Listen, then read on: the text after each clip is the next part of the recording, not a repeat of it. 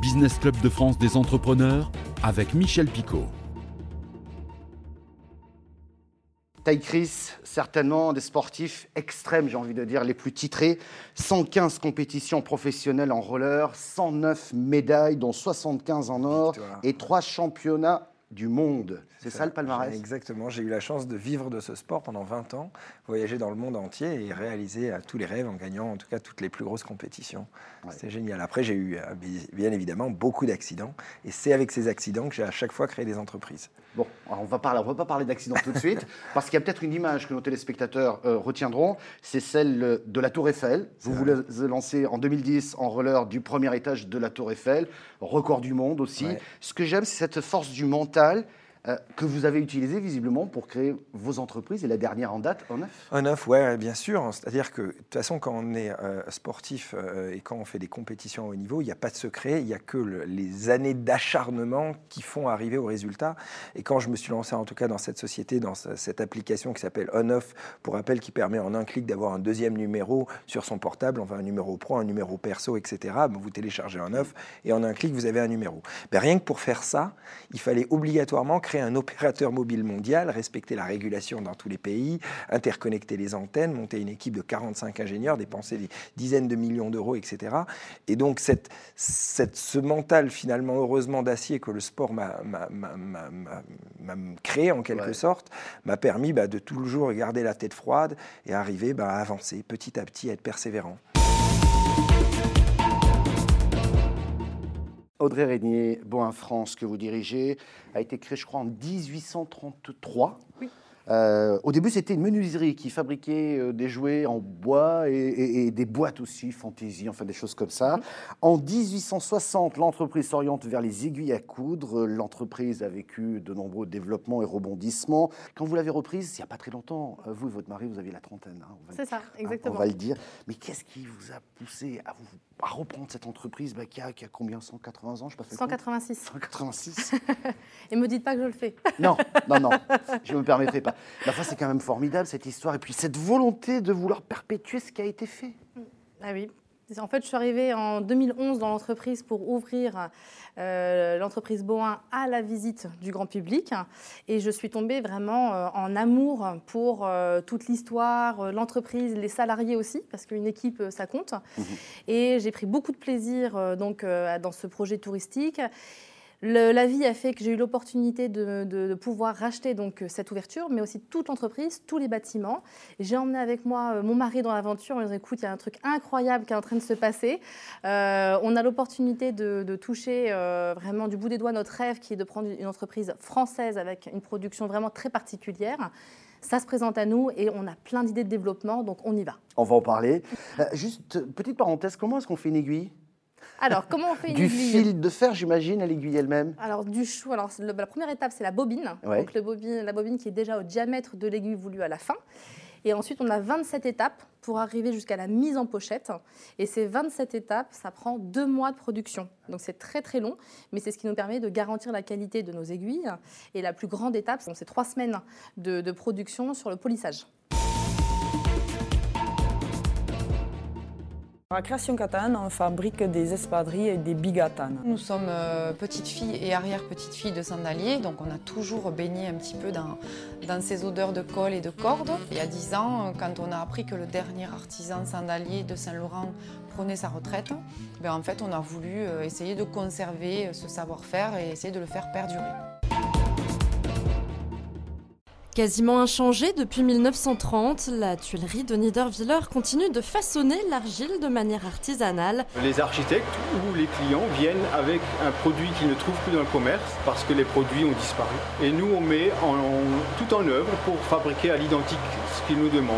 À l'aide d'outils et d'un savoir-faire similaire à ce qui se faisait au début du siècle dernier, les quatre ouvriers s'attellent à fabriquer leurs produits. C'est quand même un travail assez, assez difficile et je dirais c'est presque un travail de passion. Et si euh, on n'a pas la passion, si on ne fait que pour l'argent, on n'arrivera pas à avoir le même résultat. Il y a cinq ans, au sein de l'entreprise DES, la découpe des tissus se faisait à la main. Aujourd'hui, c'est une machine de découpe laser qui a pris le relais. Qui peut nous servir à la fois pour découper les parapluies ou les très grands parasols.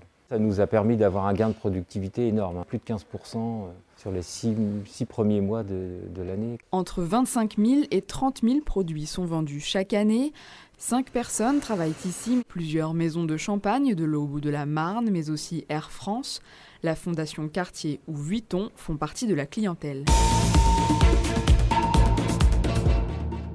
C'est un peu votre secret de réussite, Jean-Thierry Vinstel.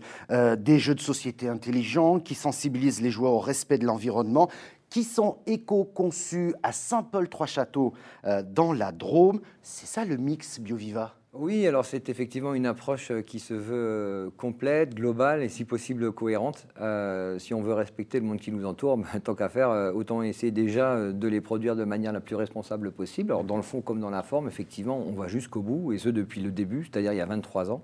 Donc on était assez précurseurs à l'époque et je confirme ce qui vient d'être dit.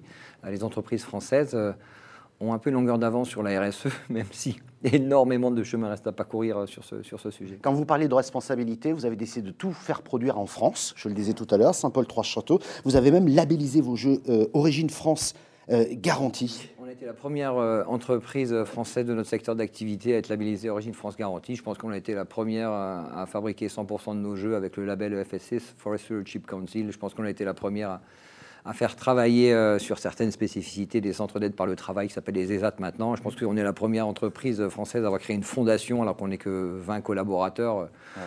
Euh, bref, on, est assez précurseur, on aime ça, on innove. Alors c'est pas facile tous les jours parce qu'avant l'heure c'est pas l'heure, euh, après l'heure c'est plus l'heure. Mais là, il se trouve que c'est l'heure et qu'on assiste aujourd'hui à un rapatriement de la production euh, qui était faite euh, en Asie du Sud-Est, ou particulièrement en Chine, vers la France.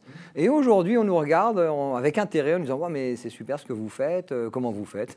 Ça fait 23 ans qu'on se bat pour maintenir une production en France, un savoir-faire, des valeurs, un message, et aujourd'hui, ça marche.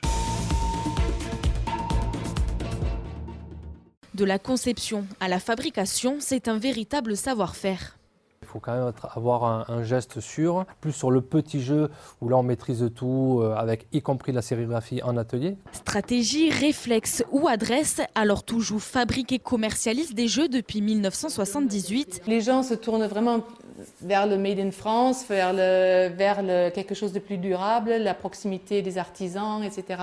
Et je pense que les gens ont vraiment envie de se retrouver autour des jeux. De nouveaux concepts de jeux ont été élaborés et l'année prochaine, cette biosphère devrait faire des émules. L'idée de ce produit, c'est d'expliquer aux enfants comment fonctionne notre planète. on a vraiment les couches de terre qui sont ici en dessous. On va mettre les graines avec les plantes et on va créer au-dessus un choc thermique avec les glaçons. Ça va recréer ensuite le cycle de l'eau. Outre l'écologie, l'autre tendance, c'est le coding. En appuyant sur OK, le robot va se déplacer sur la table et va reproduire euh, la ligne de commande que l'enfant avait rentrée au préalable. En France, plus d'un million de jeux Clémentoni sont distribués dans près de 1600 commerces spécialisés et 1200 grandes surfaces. Selon son directeur, la fabrication de boîtes de jeux reste indémodable dans un marché national pourtant en baisse l'entreprise poursuit son développement. On continue à investir dans du matériel. On est en train de travailler avec une entreprise boise pour améliorer la productivité. Autre voie de développement, la fabrication de jeux sur mesure. AgriQuiz pour un magazine qui s'appelle France Agricole. Vous avez euh, la cathédrale de Reims pour l'association des amis de la cathédrale de Reims. Ce levier de croissance représente aujourd'hui près de 40% du chiffre d'affaires. Conscience Robotique, c'est le nom de votre entreprise. Je ne vais pas vous l'apprendre, il y a de plus en plus de robots partout, différentes formes en fonction de son activité. Et vous, vous avez mis au point avec vos équipes de l'intelligence pour ces machines. Très concrètement, il s'agit d'un robot nouvelle génération où vous prenez un robot existant et vous allez le rendre plus intelligent.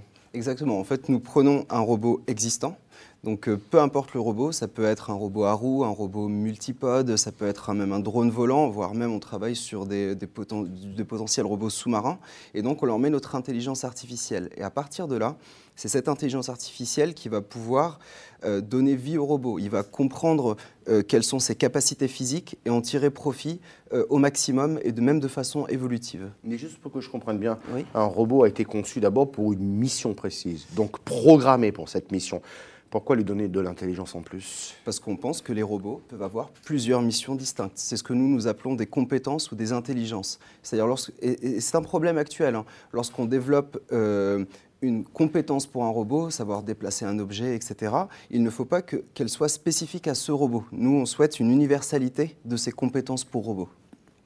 Alors, il s'agit donc de logiciels, d'algorithmes, c'est ça? C'est une reprogrammation de la machine qui permet à cette machine de s'adapter à son environnement et peut-être même faire des fonctions, euh, je dirais, qui vont bien au-delà euh, que ce qui était prévu. Exactement, oui. Euh, c'est un peu comme un, vous voyez, un ordinateur, on va pouvoir installer de nouveaux logiciels, on va pouvoir euh, le faire évoluer. Eh bien, il en va de même pour les robots. On achète un, un, industriel, enfin, pour le, un industriel va acheter un robot. Euh, s'il veut une nouvelle fonctionnalité, il n'a pas à changer de robot. S'il en a la capacité physique, c'est là où nous on intervient. À partir du moment où il en a la capacité physique, nous on peut développer cette compétence spécifique pour, pour ce robot ou pour un autre pour le coup. Si je prends un robot humanoïde, bon, je sais que les Français n'aiment pas les robots ça leur fait. les Japonais, oui, ça, il n'y a pas de souci. Nous, on balise un petit peu, je ne sais pas pourquoi, mais peut-être parce qu'on est moins habitué à, moins habitué à les voir. Mais si je prends un robot humanoïde et vous me dites demain, vous pouvez lui donner une conscience, mhm. presque. Une intelligence artificielle, dirons-nous. Mhm. Mais qu'en plus, il est apprenant, c'est-à-dire qu'au fur et à mesure qu'il va évoluer, il va apprendre. Euh, vous n'avez pas une peur, pardon, hein, mais euh, que ces robots deviennent plus intelligents que nous demain? Oh, les on va dire que les robots doivent être. Euh... Je ne suis pas dans la science-fiction, c'est une grande interrogation. je pense que je ne suis pas le seul à me poser cette question. Oui, on, a, on a souvent cette question. Hein, et, euh, euh, et, non, nous, en fait, on va réaliser justement ces compétences pour que les robots soient utiles pour nous. Donc, euh, on a quand même cette limite qui est contrôlée. Et, euh, je, dis souvent que ne vous en faites pas, nous avons un panic button au cas où. Mm. Donc euh, non, non, on leur donne cette intelligence qui est quand même cadrée et euh, avec ces compétences, ils évoluent, mais dans le cadre d'une compétence contrôlée. Le panic button au cas où. Enfin, il y a quand même au cas où. Hein. Il y a quand même le au cas où. non, mais c'est assez curieux cette approche qu'on peut avoir. Les robots sont partout. De plus en plus. oui. C'est presque idiot la question que je vous pose là à l'instant sur la peur. Ils sont partout dans notre quotidien aujourd'hui. Oui, il y en a de plus en plus, on en voit de plus en plus, que ce soit dans le domaine de l'agriculture, dans, le domaine, euh, dans, dans, le domaine de la santé, dans le domaine industriel. Euh, on en a de plus en plus et, euh, et je dirais même que on va bientôt arriver à, à de la robotique civile, c'est-à-dire un peu si je me projette vraiment dans le futur, des sortes de majordomes de maisons robots. Mmh. Et, là, ça va devenir encore plus intéressant. Donc oui, oui, on, y arrive et de plus en plus.